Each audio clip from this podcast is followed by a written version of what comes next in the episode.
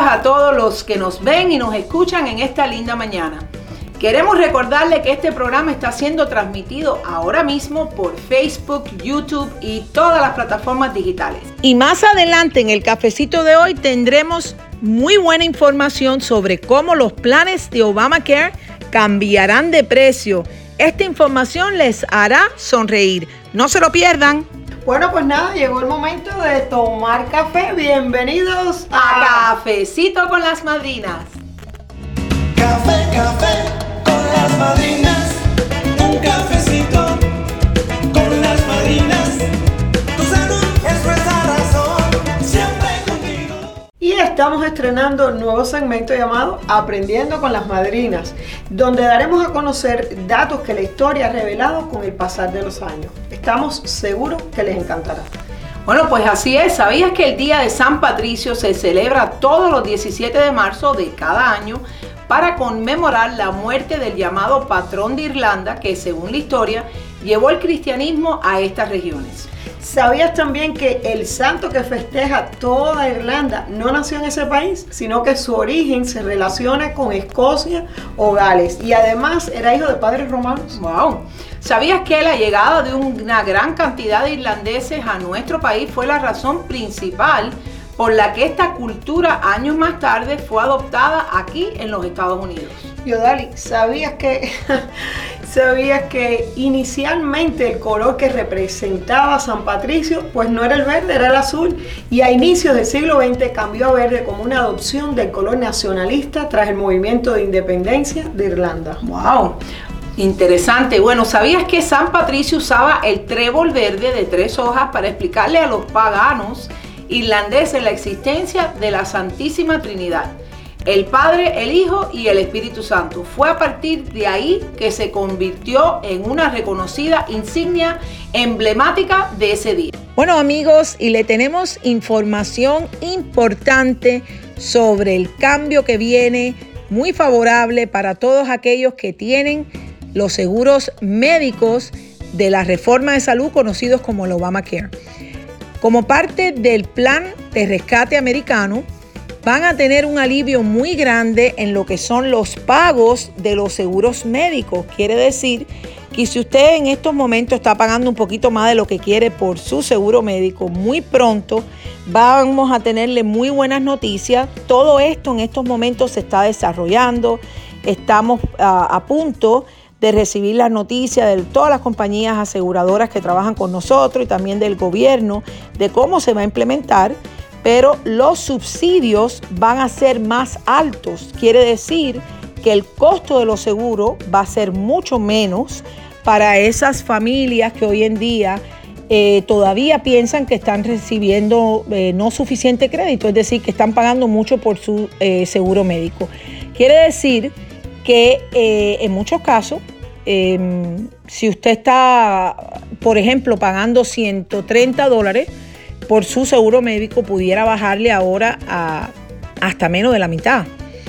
Este cambio va a ser algo muy, muy favorable para muchas personas. Em, esperamos que eh, realmente podamos aún ayudar a más personas porque una de las otras noticias muy importantes es que ahora las personas que están arriba del 400% del nivel federal de pobreza también van a poder gozar de un subsidio, van a poder recibir esa ayuda del gobierno. En muchos casos nos, nos daba pena ¿no? recibir una llamada de personas que, que ganaban mucho y no calificaban para esa ayuda del Obamacare, que aunque realmente tenían muchos gastos y muchas situaciones en su familia, aún no podían pagar los altos costos de los seguros médicos. Entonces ahora estas personas también van a calificar para un subsidio y también van a tener acceso a seguros médicos económicos con deducibles bajos y con bajos costos fuera de bolsillo. Entonces estamos muy muy contentos por esta nueva eh, noticia. También va a ayudar a todas esas personas que están sin trabajo. Va a haber un cambio con lo que es el cobra. ¿ok? Pero bueno, estamos muy muy contentos. Especialmente va a ayudar a las personas mayores, a las de eh, las que se aproximan a la edad de Medicare em, donde pudieran realmente eh, ver un gran cambio que antes, eh, si una persona de esa edad tenía un ingreso, por ejemplo, una persona de 64 años solita, que, no tenía cónyuge, ganaba 58 mil dólares como ejemplo, ahí estaba arriba de pobreza, esa persona ahora ya no va a tener que pagar mil dólares al mes por su ah, seguro. Ahora recibiera un crédito bien considerable, casi de 8 mil dólares. Y ese crédito hiciera que su seguro, en vez de costarle mil dólares al mes, estamos hablando de una persona solita con 58 mil dólares de ingreso, pagara mucho, mucho menos, menos, menos, menos de la mitad. ¿Ok? Entonces estamos contentos por esto. Eh, muy pronto tendremos más información. Estamos viendo también para esas personas que ganaron más de lo que pensaban en el 2020. Aparentemente va a haber algún tipo de alivio en lo que tiene que ver los uh, uh, subsidios o los créditos que dieron para el Obamacare. Eh, muy pronto estaremos eh, informándole más. Entonces esté al tanto con todos los cambios porque ahora eh, le vamos a poder anunciar cuál va a ser su nuevo pago mensual y le aseguramos que va a ahorrarse dinero. Como siempre, las madrinas siempre contigo. Café, café con las madrinas,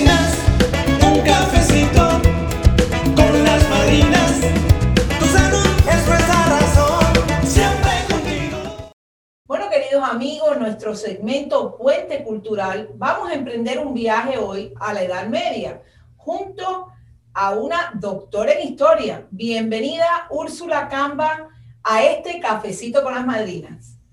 Hola, buenos días. Con mucho gusto de saludarlas a ustedes y a su auditorio.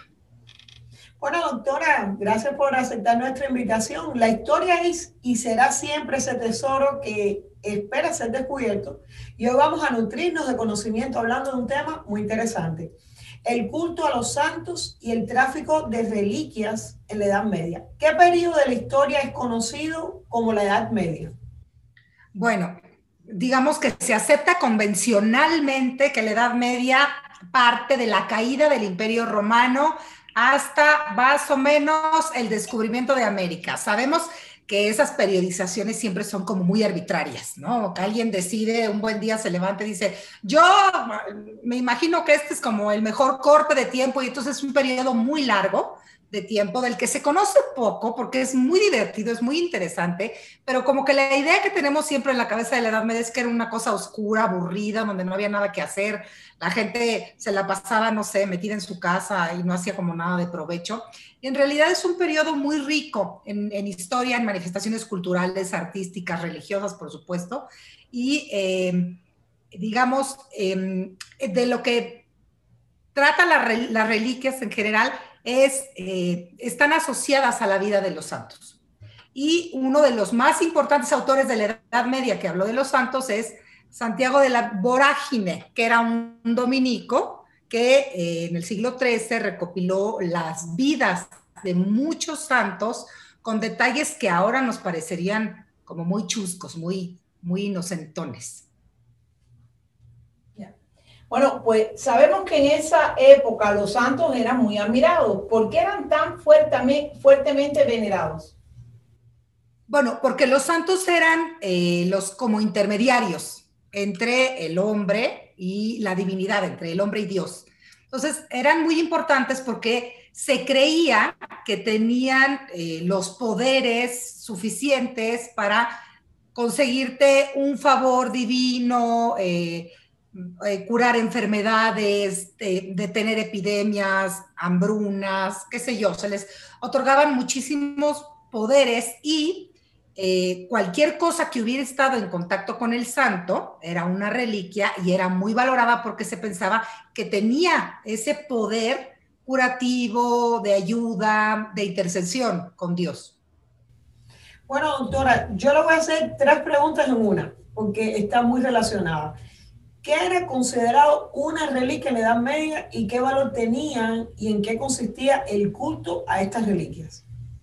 Bueno, el culto a las reliquias fue uno de los cultos más importantes de la Edad Media y generaba obviamente una derrama económica muy grande porque ¿qué, era una reliquia? Podía ser eh, un pedazo de muro, un pedazo de madera, podía ser un pedazo de dedo, un mechón de cabello, un pedazo de, de, de algo, de un diente de un santo. Es decir, cualquier cosa que haya pertenecido al santo o que haya estado en contacto con el santo era considerado una reliquia. Entonces, los monasterios, las catedrales, cualquier, digamos, centro religioso, digamos, exacerbaba su, su poderío y su renombre, su prestigio, conforme a cuántas reliquias tenía. ¿Y qué reliquias? Porque obviamente no eran todas iguales. No vale lo mismo, por ejemplo, una astilla de la cruz que un pedacito del manto de San Jorge, por decirles algo.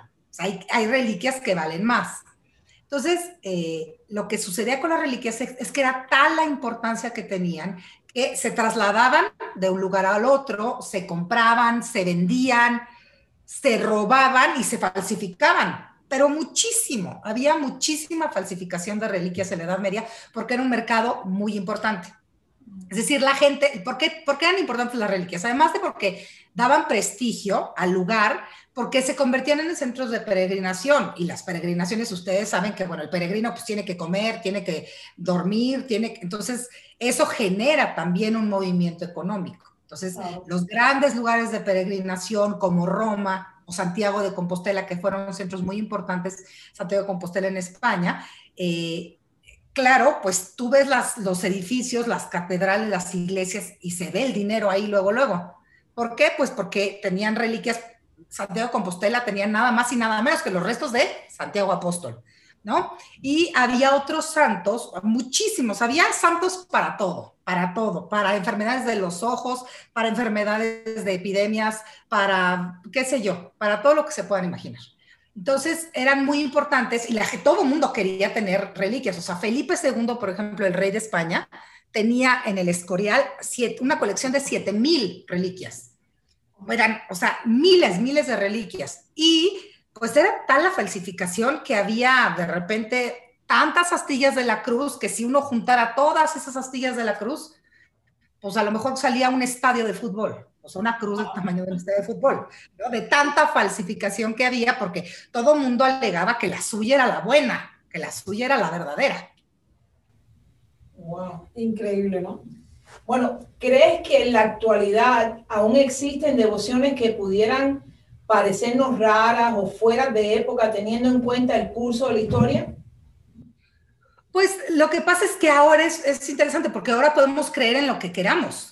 Básicamente uno puede ser cristiano, católico, budista, vegano, animalista, ateo, agnóstico. O sea, puedes creer en lo que quieras, pero en un tiempo en que solo podías ser cristiano, católico, o sea, que el mundo era eso, es como, pues lo que me digan es lo que voy a creer. O sea, si nos dijeran, por ejemplo, San Patricio, de entre los milagros que hacía San Patricio, que cuenta este Santiago de la Vorágine que les platico, es que un día está con su báculo parado y entonces está parado junto al rey y le, y le apoya el báculo en el pie y se lo empieza a perforar. Y el rey cree que es una cosa que San Patricio hace. San Patricio no se da cuenta, está como, no sé, en otra cosa, y le clava el bastón. Y el rey dice, ay, lo estar haciendo como para que yo, no sé, para que mi sufrimiento lo entregue a Dios y lo dedique, ¿no? Y entonces, pues no dice nada hasta que San Patricio le perfore el pie. Y cuando San Patricio se da cuenta, dice, ay, qué barbaridad, le perforé el pie, ahorita se lo curo, ¿no? Y entonces, claro, milagrosamente le cura la llaga y qué sé yo. Pero son cosas que nosotros ahora, si nos las cuentan, pues nos dan un poco de risa diríamos, híjole, pues a lo mejor hace otros milagros, pero eso del pie, o por ejemplo, igual San Patricio, se, se roban una oveja, alguien se roba una oveja y entonces están averiguando quién fue. Y va y les pregunta, ¿quién se robó la oveja? Y todos callados. Nadie quiere decir. Entonces dice, el que haga un valido es el que se robó la oveja. Y entonces uno hace un valido de oveja porque él se la robó y se la comió. Entonces hace el valido de la oveja y dice, ah, este fue.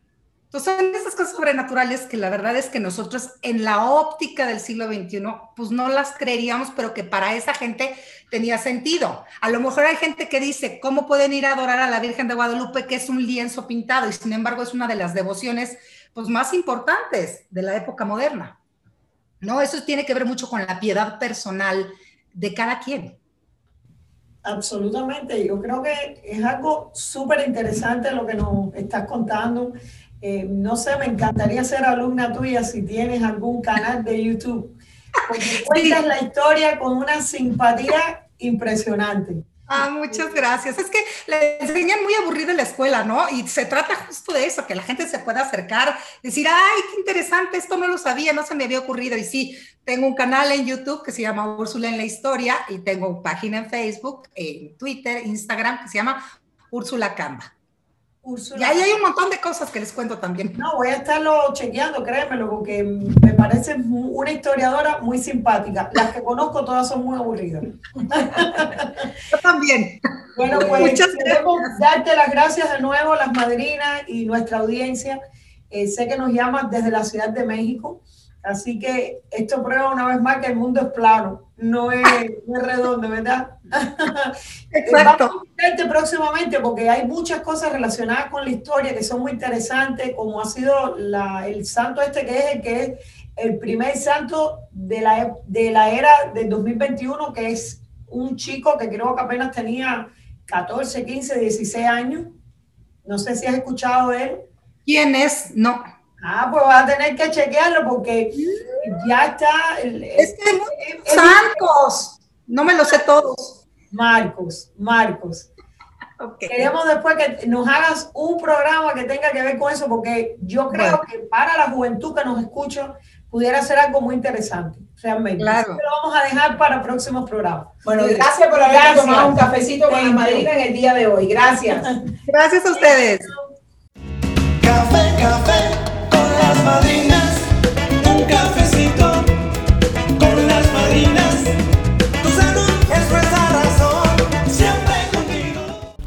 Bueno, llegó la hora de nuestro segmento favorito, reflexionando con las madrinas. Vamos a ver en este cofre de hoy qué reflexión tenemos. Eh, Mercy. Bueno, pues sin duda, nunca te arrepentirás de ningún día de tu vida, puesto los días buenos dan felicidad los días malos te van a dar experiencia. Los peores nos darán las más grandes lecciones.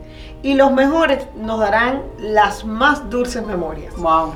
Así es, Mercy. Sin duda, cada mañana cuando amanecemos tenemos la oportunidad de vivir un nuevo día que aunque diferente, todos los días siempre hay algo de enseñanza, reflexión y experiencia en cada uno de ellos. Bueno, realmente eso me hace recordar, Odalis, una canción de Ricardo Arjona que dice, las nubes grises también forman parte del paisaje. Cada amanecer nacemos nuevamente, debemos agradecer, sonriendo a la vida con esperanza, actuando con amor y con bondad, anhelando en el corazón y soñando sin límites. Así es, a soñar. Café, café las madrinas, un cafecito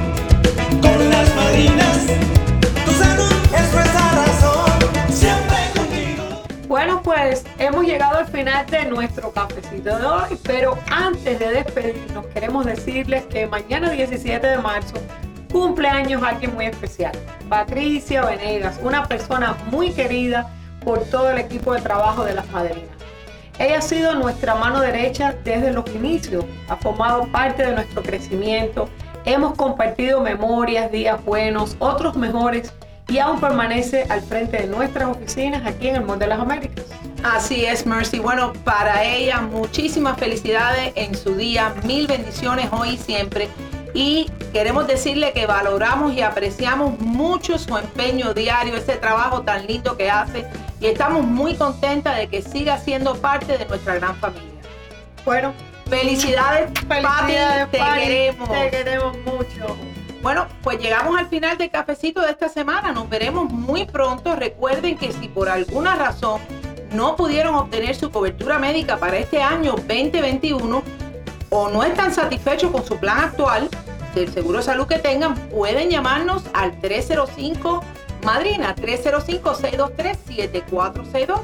Ahora es el momento de hacerlo. No lo dejen para después porque su salud es lo más importante.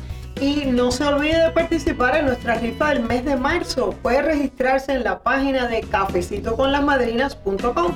Estaremos rifando una plancha eléctrica de cocina perfecta para preparar platillos saludables y muy deliciosos. También estamos rifando las tacitas junto al delicioso café que no nos puede faltar Mercy, ¿cuál es ese número de teléfono que nuestra comunidad no debe de olvidar?